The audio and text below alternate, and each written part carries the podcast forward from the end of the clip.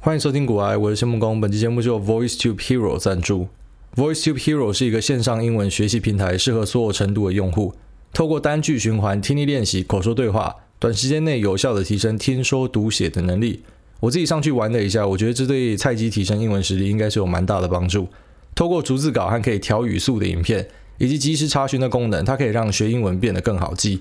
那我个人觉得英文在这个时代是蛮重要的，因为很多工作如果说你没有英文能力的话，连门槛都过不去。我自己的求职过程呢，跟现在的炒股生活，我个人是觉得，如果我英文的话，那个帮助是非常大的。那 VoiceTube Hero 网站包含了可以根据你的学习状况去调整难度，听说读写都会学到。那现在还有一个零元挑战，也就是说你天天上课的话，他们就会全额退费给你。根据他们的用户回馈，有一个三十多岁的上班族参加零元挑战成功，多益成绩不但从五百分进步到八百六十五分，而且成功拿到全额退费，所以等于是免费学英文。那你想要了解更多呢？你可以在资讯栏找到 VoiceTube Hero 的连接。现在 VoiceTube Hero 提供限时六六折的优惠，让你英文溜起来。使用折扣码 G O A Y A 就再打九折，所以就等于是六折在这边提供给大家这个学习课程的一个服务。那现在呢，你还可以参加零元挑战。如果你可以的话，你天天上课真的就可以免费。那如果你下载 New Hero App 的话，就免费先送你一堂课上看看。那在这边提供给所有有需要的朋友。刚好好像最近蛮多人说想要学英文的。好，一开始呢，我想要先介绍一本书啊，它的封面呢就是 Netflix 的标志啊，因为它就在讲 Netflix 怎么样从零开始，然后它的企业文化是怎么样。作者呢就是创办人呃，Re Hastings 跟 Erin Meyer 然后两个人一起写的。那 Erik Mayer 是一个作家，就是得帮忙他写出这一本书。那这本书的英文叫做 No Rules Rules，中文叫做零规则啊，所以就非常符合我了，因为我也是那个很讨厌繁文缛节的一个人。那我觉得这本书我看了非常有共鸣，所以一天之内就把它扫完了。一般是这样啊，就是书商他们会寄很多书过来，或者说当然我自己本来就是每年都会买蛮多书的。那最近是因为书商狂寄，所以基本上我已经不用去书局了，还是感谢大家这样。那寄来翻的好看的东西呢，我就把它记下来，然后就写到我的书单里面提供给大家。那这边就要记得，就我放在书单里面的东西呢，都不会跟人家收什么分论啊。基本上我的广告商品都没有收分论啊，因为我觉得收了分论之后，变成我就要一直强推嘛。那那个强推的感觉是大家可能就不喜欢，所以呃这些东西就是我真的觉得还不错的才会介绍给大家。好，那这个呃这本书呢，我觉得它让我最有共鸣的一点呢，里面提到了几个观点。那其中一个就是说所谓的人才密度。他的意思是讲说，假设我们公司啊有一百个位置，那一百个位置呢，你都要尽可能的去提供给好所谓的有战力的人。当然，这个讲起来很简单嘛，大家都知道说，我们当然希望每个人都很强啊。可是他意思就是说，你要有更强烈的那种断舍离的意志。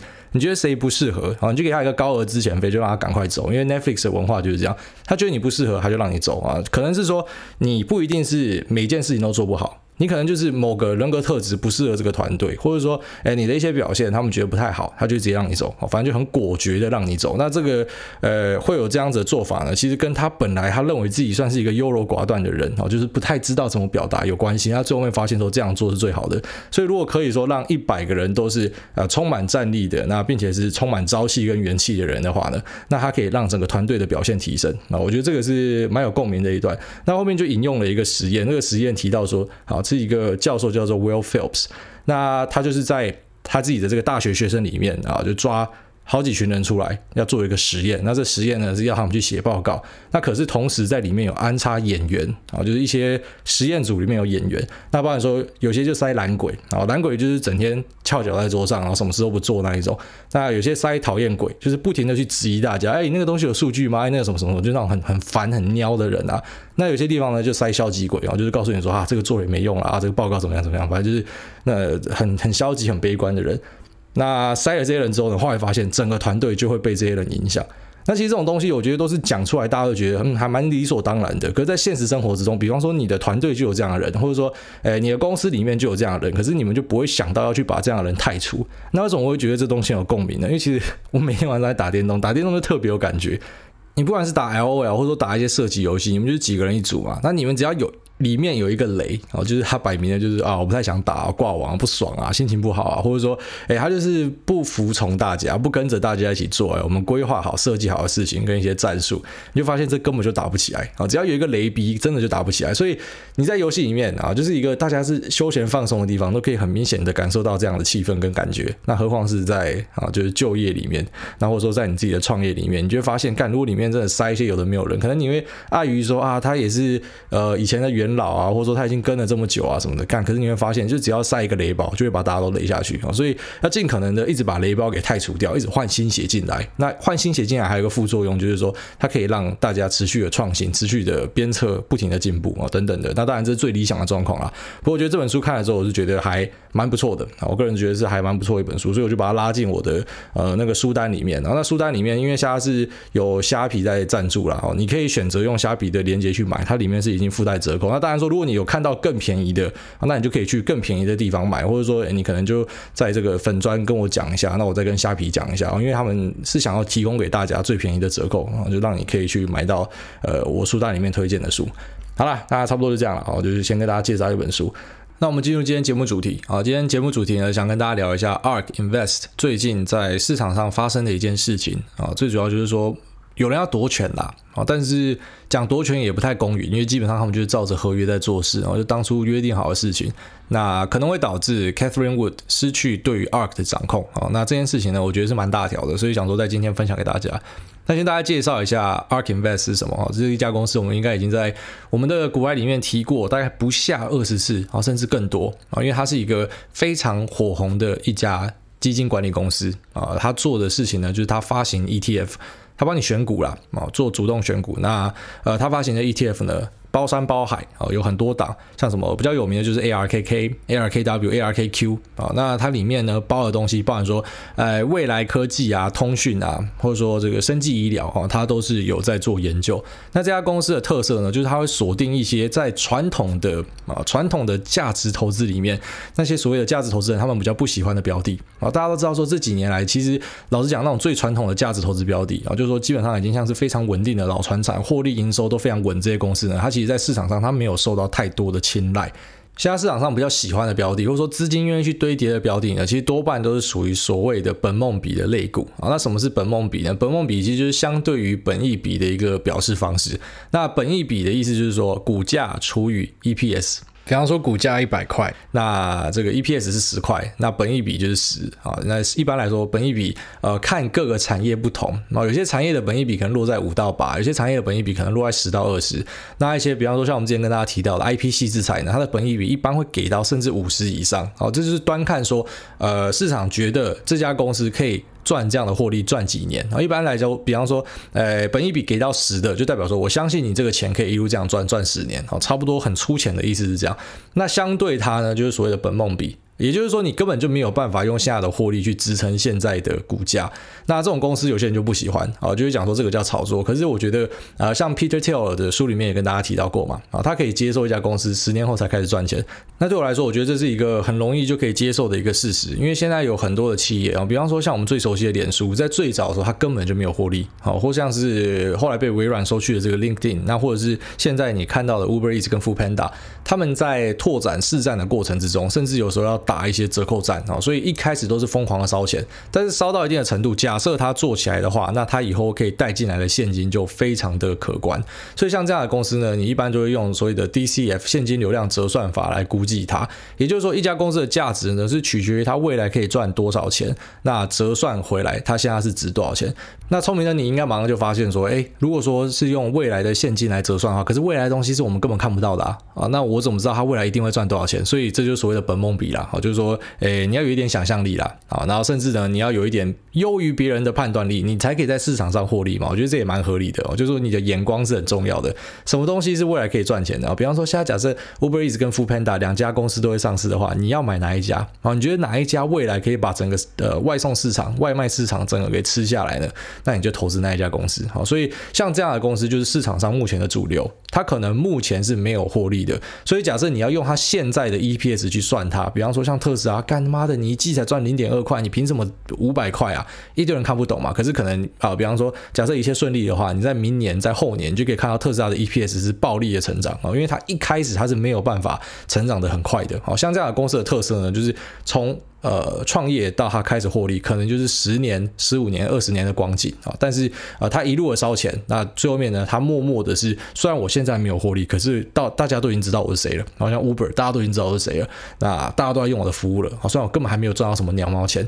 但是未来有一天呢，我可能会赚到很多钱，就像现在的脸书一样。所以这样的公司是获得非常多人青睐的。那 ARK 呢？我觉得它就是一个专门专精于这样的投资的一家公司。好，当然不是说它的每一支标的都是属于本梦比的，它还是有一些是呃，比方说可能是转机股的公司，它有去投资，然后他们的获利可能已经蛮稳定的，但是要往新的领域去拓展，它也会有兴趣。不过我觉得它厉害的地方就是在于说，它去抓到这些可能别人会觉得干太贵了，或者说这个东西怎么可能可以涨？这个东西明明就是在卖梦，在骗钱啊，专门去投资这样的东西，然后呢，获利颇丰，表现非常的好。所以说 ARK 基本上就是属于投资界在这几年来最红的一家公司之一啊，当然还是有一点时势造英雄的成分，包含说现在市场就是喜欢这类的科技股，这是第一个。那还有另外一个更重要的呢，是从一九年底到二零二零年好，整年基本上都算是特斯拉的形状。特斯拉从一个可能大家呃对于马斯克评价好坏参半，那到现在其实很多人已经变成他的信徒的一个过程。好，在最早最早的时候，还没有很多人看好特斯拉的时候，那时候还有一个 Morgan Stanley 的分析师呢，喊说特斯拉的 bear case 啊，就是最糟呢可能会跌到十块钱的时候呢，他就喊到特斯拉可以上七千啊，那七千是拆股前的七千啦，所以到现在要除以五啊，要现在要除以五，那还是一个非常高的一个价格啊，他在很早就看出这样子的东西了，所以这就是刚才前面聊到嘛，本梦比考验的是你的眼光跟想象力啊，那看起来目前这个特斯拉是走在 Catherine Wood 假设的一个轨迹上面。所以他是判断正确的。那在他的旗舰 ETF 里面呢，你就可以看到他特斯拉是买到十趴。好，其实十趴就是它的上限啦。因为你看到有时候会有些人讲说，哎，为什么 Catherine Wood 开始卖特斯拉了？是不是要开始跑了？那不是，那是因为它的基金的规划呢，就是净值十趴是单一个股的上限。所以当特斯拉一直涨，它势必就要一直卖。哦，如果它真的一直涨，它就得一直卖，因为它把它控制在十趴的范围里面。那这算是一个风险控管的东西啊。所以你看，就像呃 Catherine Wood 这么看好特斯拉的人啊，他的基金也不会告诉你说我就 all in 特斯拉。哦，所以你各位啊，就是你不管看好什么样的东西哦，你买到占你的整个配置什么六成七成，那基本上你的成败就跟这家公司绑在一起了。哦，不是说它一定是不好的，因为当然你可能看对，你就会赚很大嘛。只是你就要小心，我们在市场里面呢，还是要小心驶得万年船啊。如果说你翻船一次的话，特别是假设你前面本金滚得很辛苦啊，终于把它滚起来了，可是你后面只要翻船一次，一次赔掉个一半好了，那可能你过去的所有的获利啊，就因为这样就被吃光了。所以是大家非常注意的哦，就是你不要过度曝险在单一的标的啊。但不过当然有些人他是呃信赖所谓的这个像波克夏海瑟威的逻辑啊，他们就不会觉得说，哎，我单一标的压多会怎么样啊？查理蒙格觉得说，哎，我单一标的压多是 OK 的啊，但是。你不是查理蒙格啊，或者说假设你真的这么有自信你是查理蒙格的话，那当然你可以这样做。好了，那我们 ARK 的介绍就先到这边，那我们就来进入为什么现在 ARK 会可能有一点问题的一个话题啊。其实最主要的原因呢，是因为说 ARK 在当初。呃，Catherine Wood 创业的时候，差不多一六一七年的时候呢，他最早最早，虽然他口袋也是蛮有钱的啊，他那时候就已经是呃一些投资公司的大头，所以他呃这个收益是绝对是很不错的。不过当然你知道，他要创业搞一个基金，在初期呢。啊，你可能没有办法获得很多的人要投资你啊，所以他可能在这个初期的过程之中呢，就跟一些人签了一些合约，而这些人现在有多少，我们其实不知道啊，因为目前就有一家浮出来了，那这家公司就叫做 Resolute，那 Resolute 它其实是美国的一个发行商，专门在发行股票 ETF 的，然后专门在帮人家发行这样的东西，然后做抽佣的啦，所以其实你买得到的 ARK ETF 都是由 Resolute 发行的，那不知道为什么啊，就是前几天大概在上周的时候呢，Catherine Wood 的，的 ARK 呢，他们就突然宣布说他们。可能要找过发行商啊，那这个理由可能很多啦，有可能是因为说现在的发行商抽佣抽太多了，他不喜欢，或者说哎，可能有一些呃冲突跟纠纷还是什么啊，反正各式各样的想象都有。总之呢，他就是想要去找新的发行商。那因为这样子呢，Resolute 这家公司就宣布说，好，那我们要行使我们之前签的一个合约，这个合约呢是约定我在未来的一段时间之内，我可以买下你手上的股权。那之后，我们从 Catherine Wood 对于这件事的回应呢，就知道这个股权应该是非常惊人的啊。他当初可能签了一个。你知道有时候你在创业初期就是这样哦，别人要拿钱来丢你嘛，所以你可能什么东西都签了哦，因为我真的需要钱呐。那从他的回应看得出来说，这个股权应该是蛮大的，然后他可以拿走的股权应该是蛮大的，所以可能会直接影响到 Catherine Wood 对这家公司的控制啊，所以他就发了一篇回去，类似有点像是半攻击的的状况，他很不喜欢这样的事情的发生。那当然很多人是去挺 Catherine Wood，觉得他是对的啊。可是我觉得其实就契约精神啊。你当初跟他签的东西，那本来你就应该遵守。你知道有些人会这样，他会觉得说，诶，现在我把东西做得很好，所以都是我的。可是其实不能这样看，然后因为你要记得，当初当你什么都还没有的时候，这些股东愿意赞助你啊，在你什么鬼都还做不出来的时候呢，他愿意赞助你，他愿意拿真金白银出来。好，所以这些股东的权益是要被尊重的。哦，因为我开始发现，其实好像呃呃像。支持 Catherine Wood，然后去抨击 Resolu 的言论呢？其实，在很多地方，或者说我们自己的现实生活中，朋友之间，那你在网络上看到的创业故事都会发生啊。就是一个老板他把东西做起来，那他就觉得，为什么他的股东可以什么事都不做，就吃这么大的股？啊，你要想说，干他当初他拿钱出来投资你了，所以当然，如果你对一个东西非常非常超级有自信，你绝对就是自己。好，去跟银行借钱，你自己去融资开杠杆，然后来自己创业，这是最单纯的，因为股份就全部在你手上了。可是如果说啊，你自己也没有那么确定，或者说你就是没有那个能能耐嘛，你没有那个能耐去生到钱，那你需要靠别人的钱，那当然你就要去照顾你的股东权益，这是非常合理的。所以我不会觉得说 r e s o l u 这个做法呢是强势的要去把公司抢走，然后这很白目、很智障这样，因为就只是很单纯的，哎，你要把我换掉，那当然我就要把。这个东西架回来，好，就是我要把这份合约拿出来架住你的脖子，说如果你要这样搞的话，那我就要把这家公司给吃下来，好，这是一个很合理的做法。但其实对两者来说，我觉得其实他们和解是最好的啊，因为对于 Resolute 来说。我直接这样跟你讲啊，如果今天 ARK Invest 失去了 Catherine Wood 这家公司的投资价值，就要开始打一个超大的问号啊！你当然不用马上就把它除掉，因为其实呃，本节目哈，就是我个人的立场，大家一向都知道，说我是一个见机行事的人，我讨厌预测了，很讨厌告诉大家说啊，这个道琼一定会几万点然后什么的，我不会去设上限，那我也不会去设下限，反正我们当下发生什么状况啊，那变数太多，世界变数太多了，我们当下发生状况，我们就赶快的判读，然后去做一个决定。所以我不会跟大家讲说，如果今天假设 Catherine Wood 被移出 ARK，你就得马上把说 ARK 给卖掉。好，但是我还是先告诉你，你要有一个心理准备，就是说，如果他真的被移出去 ARK 的话，那呃，这个对公司的影响一定非常大的哦，因为他们这种公司就是比较属于说，老板的判断力是非常核心跟重要的，好，就像特斯拉一样。当那时候英国有一些所谓的顾问公司，哈，他们觉得，哎，这个 Elon Musk 的配股配太多了，他对于特斯拉成本太高，所以建议把它移掉。我觉得这些人就是他妈低能儿啊！你竟然可以开顾问公司，这种低能儿也可以开顾问公司，你把它移掉，这家公司的价值就直接腰斩不止啊！因为在草创阶段。特别是越早的阶段，或者说在一个呃特别需要仰赖创办人的发想跟创意，还有他的执行力的地方呢，这个创办人价值是非常高的。好，那特别在 ARK 这种是他需要去选股的，所以他的判断力是非常非常重要的。当你把它移走之后呢，当然你要去期待说 ARK 可能好，就是 Catherine Wood 他可能把他旗下的人训练的超好的，所以假设啊、呃，就是 Cathy 他失去了他手上的股权，可是因为他下面的投资人其实是超厉害，他训练出来的徒弟都超厉害的，那。呃，比方说成效还是很好，那当然就继续持仓嘛。啊，但如果说你发现成效不好，而且其实我个人觉得高几率它假设被移走的话，成效应该就没那么好，那你就可能就减码出去啊。但是它到底会不会被移走呢？我个人觉得几率非常低，因为我刚才前面提到说，最好的状况是两边和解。因为 Resolute 呢也需要 Cafe 这样的生助牌，它太红了。其实 Cafe 它已经创造的是一个产业链，它不是只有自己，哎，我我投资买卖，然后赚钱，然后卖 ETF。其实不是，你光是看它周边造成的效应，好，包含说那些中国 YouTuber，现在网络上超多那种投资中国 YouTuber，其实我觉得很多是集团做出来的，啊，就是什么券商付钱给他们，因为看每个人都做差不多的东西嘛，哈，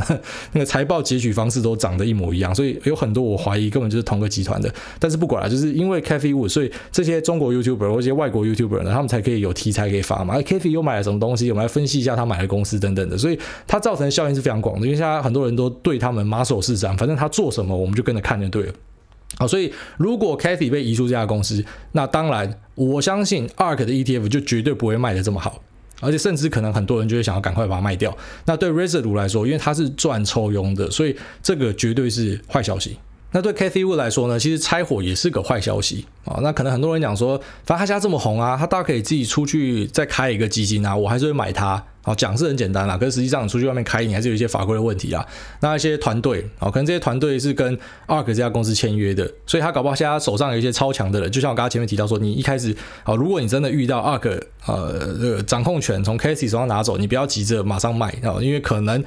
他搞不好已经训练出一批超强大的人了啊！那这些超强大的人都呃实践了他的意志跟逻辑的话呢，那可能表现就还是会不错好，那是有这样的可能性的。那这些人他们签约的对象就是公司，所以他也不一定可以带着这些人一起出去啊。那即便可以一起出去呢，什么时候可以建立一个新的基金公司也不知道。而且他好不容易把这个招牌做大，所以我相信对他来说，他应该也不希望这样的事情发生。好，所以对于 Resolute，对于 ARK 来说，好，对于这个 Catherine Wood 来说呢，大家都不希望这样的事情发生。可是为什么还是会发生呢？其实就是啊，最早起因还是因为就是 ARK 呢，他们要换发行商啊。因为你要换发行商，那当然啊，原始股东觉得我被你踩到。我当然要出来治你一顿啊！所以我觉得这非常合理的事情啊。不过我个人是觉得，呃，在一个商业的世界里面，哈，大家应该都会运用他们的智慧，因为都知道说，假设 Catherine Wood 留在 ARK 是对大家最好的状况，所以我是希望他们可以坐下来谈判，然后最后面就把这件事情给解决掉。呃，解决方法有很多啦，啊，包含说可能就看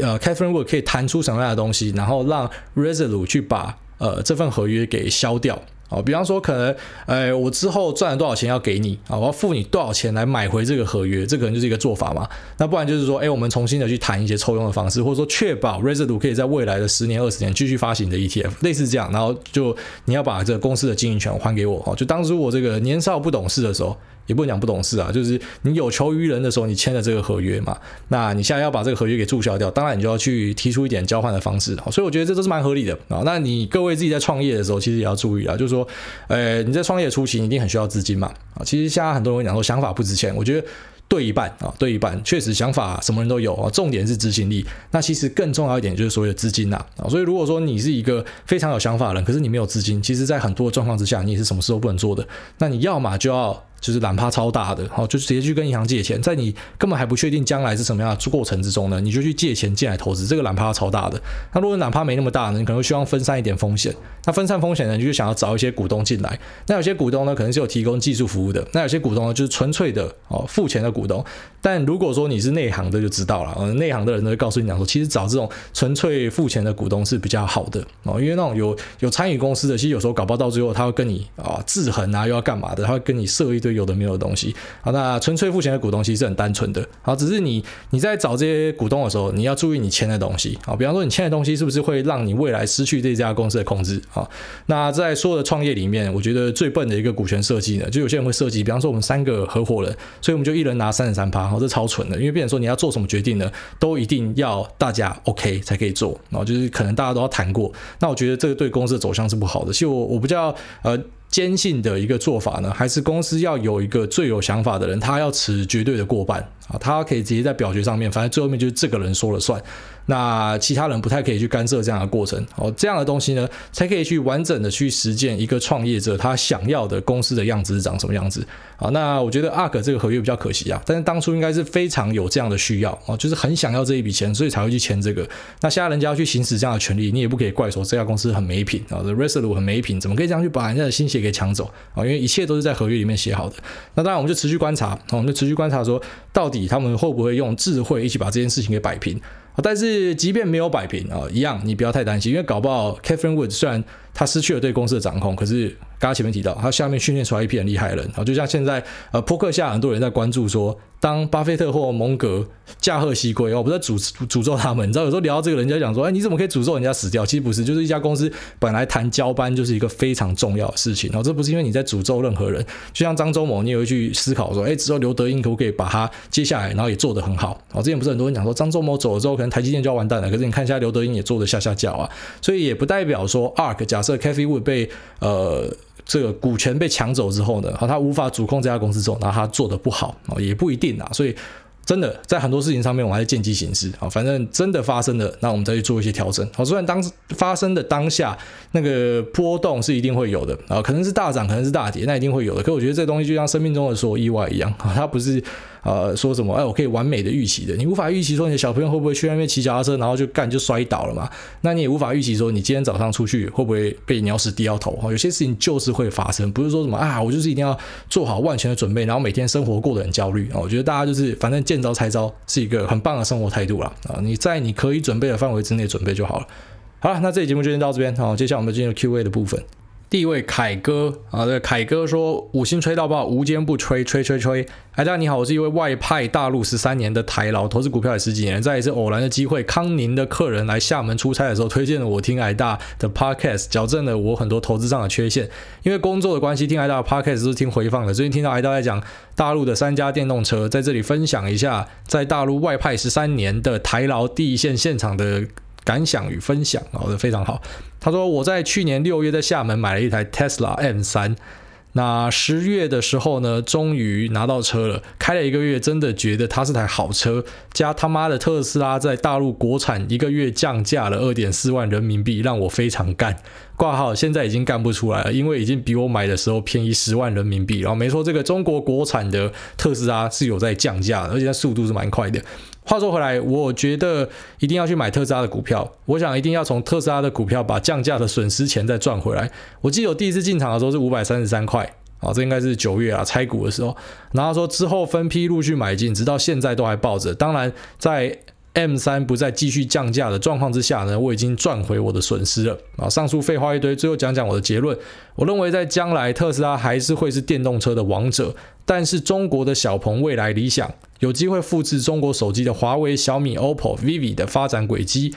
呃，这个苹果手机还是世界最强，但是中国手机的品牌跟能力一样也会被提升。最后加上我在厦门的实际观察，未来跟小鹏的车子在路上越来越多，实际去试乘也真的是可圈可点。加上他们贴近大陆人的行销方法，挂号，例如双十一小鹏结合淘宝、天猫直播卖车，一天就卖了一万五千台，哇哦！一天抵过去年一年还要多的销量。中国太大，特斯拉掀起电动车的风潮。那这中国电动车三傻呢？只要不要卖傻，一定也可以分到一杯羹。最后给大家一个讯息：中国现在在推电动车下乡，也就是政府出钱补助三四线城市买电动车。据我的观察，我觉得小鹏会是电动车下乡的最大销售获利者。它的价格定位很像手机的 OPPO，加上补助，应该会有非常吸引人的价格优势。我觉得你的观察非常正确啊！我不知道你有没有去注意小鹏的股价，小鹏就是现在电动车三傻里面涨得最猛的，哦，它就是最夸张涨幅的。那其实当然，中国电动车这波涨幅也是跟中国的补助有点关系啊。其实电动车产业很多在一开始都是靠补助 carry，然后它已经好像形成了一个必然的一个过程。哦，那确实，我还是相信说中国的这些公司，哦，昨天才刚在脸书上发一篇文章嘛，就说其实，呃，特斯拉我要买我就买特斯拉，我绝对不会买什么特斯拉供应链啦。好，可是对于台湾的台厂来说，当整个世界都在发展电动车的时候，当电动车确定变成一个趋势，你知道之前还很多人半信半疑嘛？那甚至很多人说什么，哎，这个内燃机污染啊，电动车集中到这个呃发电厂去烧，还不是也是污染啊？之前有很多这样的说法嘛，只是现在就有点不攻自破了嘛。啊，那这个东西变成未来的趋势主流之后呢，台商很多赚中间材的厂商，可能就可以在中国这边哦，比方说像你提到的呃理想、蔚来。小鹏哦，他们可能就会对台商下单哦。台商有很多这个车电相关的产业啊，那我觉得这个东西可能就会变成明年第一季、第二季啊，甚至明年全年的一个重要题材之一啊。就对于台股来说，我们是需要这样的题材的。那你不可能说，哎，每个人都吃到特斯拉的单啊。但是如果说大家都在做电动车，那大家都有机会分一杯羹啊。所以这个对整个产业来说都是好事。那也感谢你的分享。下面一位这个小港金城武说，得罪了方丈还想逃。五星继续吹上天，一直没有被挨大点名，我就一直留言。小弟真心想请问主委，虽然主委说权证不应该去碰，但小弟还是想了解什么是权证，权证的风险是什么？为什么主委如此不推权证？P.S. 主委放心，小弟只是想学术性的请教主委，不会因为主委分析精虫冲脑就送头当 ATM。请主委开始小弟，赞叹主委我挨大。其实权证也没有什么不好啊，我从来不会讲说某个。呃，这个金融工具是不好的，因为主要还是看用的人是谁。好，但是为什么我会告诉你讲说一般人不要碰期货跟权证呢？不是因为它不好，是因为你一般人就他妈的就菜鸡进去送头。哦，你只要进去里面，你被剁头的机会非常的高，因为这个东西它使用起来眉眉角角比较多。哦，所以他跟大家讲说，如果你个股都做不好，你就不要去做后面这两个东西，因为其实呃原理是差不多的啊。原理上呢，就是你股票要看对方向就可以赚钱嘛。啊，就是买低卖高嘛。大家讲股票很简单啊，就买低卖高啊，讲是这样啊，但实际上就是说，对，你要看。对方向，看对方向呢可以赚钱。那其实期货呢跟权证就差不多的意思啊。权证也是你看对方向呢可以赚钱。比方说你今天买进一个权证，那你看对方向，它可以带来的获利呢是更大的，因为它是自带杠杆的成分。但是如果你看错方向呢，那这个权证就会归零啊。那很多人会讲说，哎，权证归零也没差，反正成本低嘛，我就像是买乐透一样，我买一千块的权证，那赚呢我可以赚很多，可是赔呢就是归零而已。可是我之前我就跟大家提到说，在投资里面，你看所有东西呢，你要看。百分比啊，就包括你的获利，你也是要看百分比。那你的亏损也是要看百分比。所以一个东西会直接让你负一百趴哦，归零的东西，当然它对于一般人来说，就代表这个东西是相对的更难操作的。因为股票你不会直接就是归零嘛，然后股票你可能就是跌个五趴十趴这样。那可是权证呢，是它只要这个时间到期啊，那没有达成预想的条件呢，那它就会归零。那甚至有些人去玩啊，这些所谓的呃选择权哈，那他还玩得更大，他去当卖方啊，那当卖方就是更危险。特别在网络上，现在还有一个歪风，就很多人告诉你讲说，哎，你可以去选择权做卖方啊，然后做卖方跟收租金一样，干废话，平常跟收租金一样，因为你就是保险公司啊，人家要缴保费给你啊。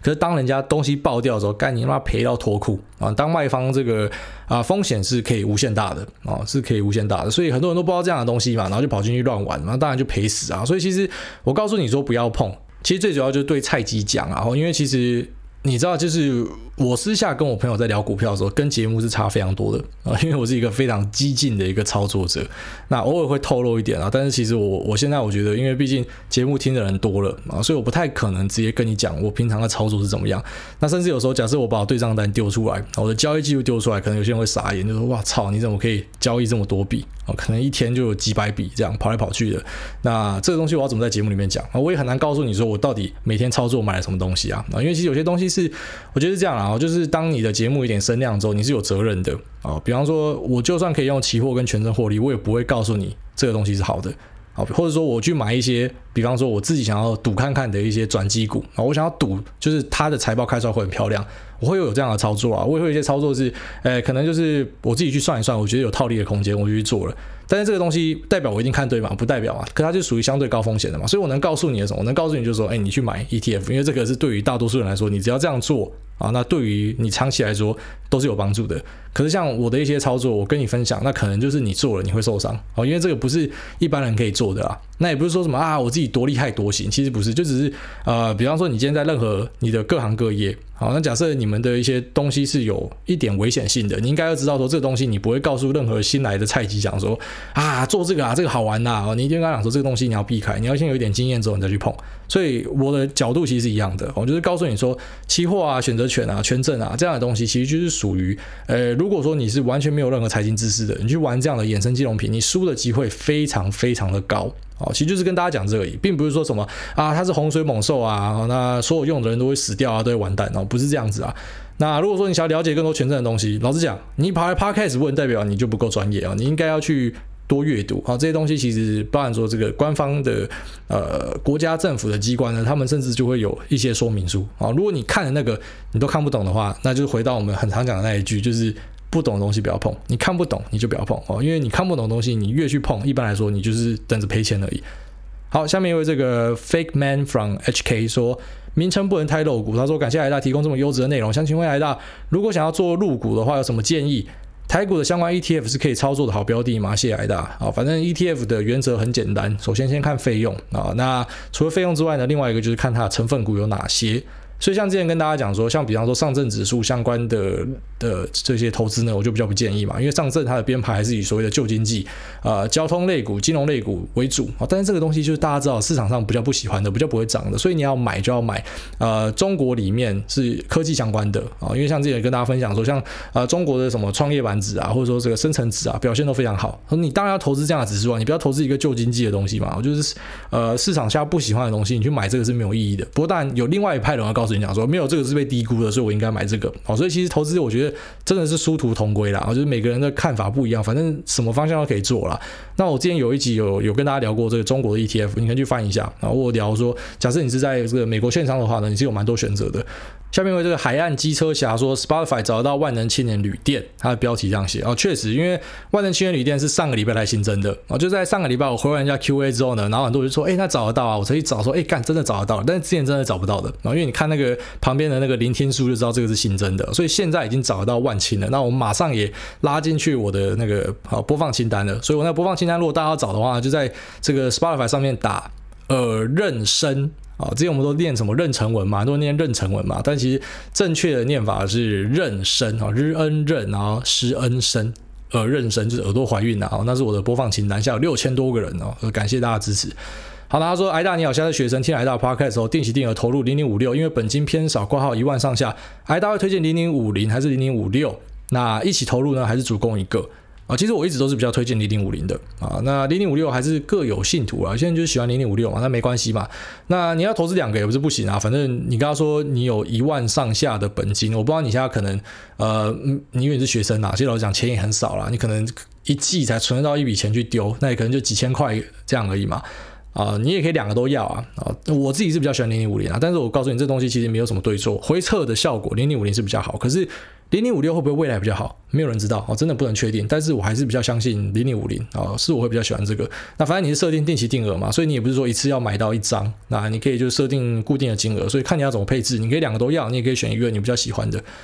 好，下面一个来自台中的剪刀石头布，他说五星大推还大吹上天啊，前面吹捧，那下面说自己的长期规划是八九成资金投入 ETF，留一两成做主动选股，买一些自己喜欢的标的，挂号比如说特斯拉，期望特斯拉帮我赚入特斯拉。哎，其实他这个规划就很赞啊！我真的觉得是这样，就是你知道殊途同归啦。所以有些人那种投资什么被动基金的，你也不要去歧视投资这个啊主动投资的人啊。那投资主动投资的人也不要去笑被动基金的人不会变通啊。其实老实讲，你可以全都要哦，你可以两个东西都要。那这样的配置我觉得就蛮不错的。然后因为其实你投入那种长期 ETF，老实讲也蛮无聊的啦，就是你钱就摆在那边，然后真的就是让它自己慢慢去滚，慢慢去增长，然后慢慢做出复利效果而已。那拿一部分资金呢去买自己喜欢的公司，我觉得是一个很赞的事情。好，甚至我有时候觉得它比打电动还好玩。好，那他下面讲说要推一部轻松小品影集，叫做《The Good Place》，只有四季，但内容轻松有趣，且结局感人。最后祝大家在市场都赚钱。好，我再去看一下这《The Good Place》。那下面为这个拼寸说。古海菜鸡我还不推爆，万能青年旅店赞啊，秦皇岛 Spotify 有啊，同推杀死那个石家庄人哦，那首歌也很赞啊。就像我刚刚前面讲的，那个 Spotify 是上个礼拜才新增的啦，哦，可能是我们那边靠杯靠步之后呢，然后他们就新增了哦，感谢 Spotify。好，下面为这个 Polish T 说五星吹到喵喵喵。艾大你好，问一个和股票没有关的事情。最近学生跳楼的事件频传，艾大有什么除了打电动以外可以调试身心、缓解压力的方法？常常因为压力大而做不好当下该做的事，导致未来心情更差，很怕之后也变成新闻的主角之一。然后艾大推荐的这个 Post Malone 这歌手，听完就回不去了，赞赞赞啊！这个啊非常高兴你喜欢我的推荐啊，在 YouTube 上面我看到一个讲说。妈的，听你讲万青就跑去听，就差点忘记回来听 podcast，然后就就听上瘾了。那万青的那个喇叭，干那个小喇叭，真的是太销魂了，哦，听到会抓小。呃，这个学生跳楼的事情啊，其实老实讲，我觉得很难过啦，这是第一件事啊，就是一定非常难过。说干，哎，像那个什么台大的，干我讲一句比较难听的啦，他妈台大，就算以前我是爱念书的学生，我也觉得我念不进去台大。哦，你可以念进去台大，你已经算是人生成功一半了。我甚至可以直接就这样讲。啊，有一个好学历对你来说一定是有非常大的帮助。哦，特别是在你的第一份就业的时候。他妈像林北又念辅大的，啊，干就是学电仔啊，像我这种学电仔，一开始去就业的时候就被羞辱啊，人家一定会呛你学历啊。他讲说，哎、我多一九百五，他说九百五又怎样？里面一堆九百五的啊，反正就这样嘛。反正我我一开始在找工作就是这样被干嘛。那跑进去考机师嘛，然后在机师我的学历也是最低的，啊，就是 人家都是什么呃什么台大榜首啊，啊硕士也是榜首啊，海归的啦，反正都很厉害啦，所以就会觉得有点抬不起头啊。其实老实讲，一开始我去求职的时候，真的是这样的感觉。那我觉得说，其实你有一个台大的学历，老实讲，你真的是进入每一家公司的那个门票都有了。哦，你有门票，当然还是你的人格特质跟工作能力那是非常重要的。可是其实学历就是帮助你在第一份工作上，哦，你在找第一份工作的时候，那绝对是有超级大的加分效果。那我也跟大家提过说，其实，在学生时代，我最后悔一件事就是我没有念书，就是感觉很混的一个人啊。那为什么说很后悔这件事情呢？因为我发现，其实，在学生时代，CP 值最高的事情就是念书。没有什么事情比这 CP 值更高。你要玩啊，你也玩不了什么东西啊。等你出社会有钱之后，你可以玩更多的东西啊。然后你想要干嘛？其实老实讲，在出社会那个发展性就更大了。那你在学生时代呢，真的就是念书是这个换肉比最好的。就是你如果好好念书呢，它真的可以带来这个帮助呢，是你无法想象的大。好，就就虽然有些人可能讲说，哎，你你看你你没有好好念书，跟你现在不错啊。但是我觉得，呃。如果有好好念书，我现在也会很不错，你懂吗？就是而且一开始就不用经历那些羞辱啊、啥小的，所以我个人觉得，你知道，你可以考到台大的人哦，你就你应该知道说你，你已经是有达成某个成就了。那今天就算啊，你不是台大的学生，因为我看到的是台大的嘛，那如果说你不是台大的学生，又怎么样啊？你要记得，就是每个人的那个成就啊，那个定义是来自于个人，你到底是不是一个成功的人，那是来自于个人。好，不是讲说你要自己在那边掏枪自慰，讲说我操，我是一个超成功的人，我好棒，我好赞赞这样，跟他直销一样说哦，我是第一名，我最厉害了，我好好正向，不是要鼓励你这样做，我就只是告诉你说，呃，那个每个人的成就是。呃，怎么讲？你真的是只有自己可以衡量的，或者说有你身边最亲的人来告诉你讲说，你到底是不是一个好人？你到底是不是帮大家带来了很多的这个想法上的冲击，然后为大家带来呃，让大家让人家觉得说，上班看到你我就很高兴，或者说我去学校我看到你来我就很开心啊，有有你这样的同学我觉得很好，有你这样的朋友陪伴我，我觉得你超赞的。就是每个人的价值，它是呃价值，它不是一个单一的点啊，它是很多个点。哦，你可能每个人有不一样的特色，有些人个性很机掰，这边很机掰，可是那边很好，等等的。可是你知道，你有好几个点，然后串起来就形成你自己嘛。好，所以你你你你是有价值在这个世界上的。你为什么要去寻短呢？你为什么要觉得说，啊、我的生活已经没有任何意义了？啊，有时候你会因为一些挫折，然后你遇到一些很难过的事情，你可能会暂时的想不开，然后你就开始怀疑自己嘛。好像好像我也怀疑过自己啊，好几次啊。那你你你会开始去失去一些信心，可是你后来会发现讲说，那个就是因为你。啊、怎么讲？你过度的去求好，好，不然说，我希望世界都不要改变，我希望一切都很好，希望我女朋友不要离开我，希望我的功课考得很好，你就希望什么东西都是很好嘛？可是其实每个人都会希望所有事情都是好的，谁不希望？可是问题是我们就是有很多的呃意外会发生，好，人生就是充满很多的 surprise motherfucker。那你遇到每一个 surprise motherfucker 呢？你你怎么样去调试它，然后去面对下一个挑战？好，这个就是你的。人生最重要的价值之所在，你要可以走出来啊！因为我们都一定会遇到挫败。那我们也会遇到在生命中很多的好事，可是其实老实讲，那个遇到坏事的机会一般来说是比较高哈。就像是呃很多人讲啊，就是一份工作你去应征前呢，你都是看到那个一层的光鲜亮丽啊啊，这很看起来很帅很酷啊。可是九成那种 office job 啊，写东西、盖印章、跑文件啊，那个你是不会看到的。那我觉得人生也是这样子，就是你的那个光辉时刻呢，可能就是一小部分啊。那呃有些人可能会患得患失啊，啊，他可能遇到一些比较不好的事情，他就。他就转不过来啊，他就觉得人生完蛋了。那我们上一集也跟大家聊那个 Bill Ackman，他其实那个基金哈一直赔钱，赔到他的投资人都要赎回。就你没有想到，你看他今年就转身一变，变成一个甚至人家讲说史上最成功的交易啊，这个东西可能未来就会像大卖空一样被拍成是电影，因为大卖空的 Michael Burry 都没有像他这么的准。好，但是这个人呢，在前面几年是被他的投资人给唾弃的，然后是被市场给耻笑的。结果你看他现在这样了，那我不是说你你假设努力下去，你就一定会有开花结果的一天。啊，就是你一定会被大家认知为是一个成功人士，这个是不一定的。啊，这个是不一定的，因为这个是很很考验说天时地利人和的。就算你把自己做得很好，可是有天时跟地利嘛，所以你你不一定可以确保说你一定会是个成功人士，可是你可能是你你爸妈眼中的成功人士，好，他们他们为你感到骄傲，你也可能是呃你的。老婆或是老公心目中的成功人士，因为你非常爱护这个家庭，那你更有可能是你的小孩的英雄，因为你撑起了这个家庭。那或者说你养一条狗，干哇操，这个狗真的把你当神。好像我家每天起床，然后秋口就看到我，就像是世上最高兴的事情。所以我觉得有很多东西是值得活下去的。好，千万不要他妈干你娘跑去寻短是杀小了。好，你遇到挫折。那我我我我知道说有有些你你进入这个挫折里面你是走不出来的哦，因为那是一个困境，就像忧郁症，你不能跟他讲说啊你就开心就好啦，哦，这个是办不到的。可是永远都要去寻求帮助啊，那永远都要去看这个世界正向快乐的地方哦，因为其实保持正向是人生中非常重要的一件事情。好啦，干你了，讲多了，四十二分钟，那这里就讲到这边，那祝大家都顺利啦，好，先这样拜。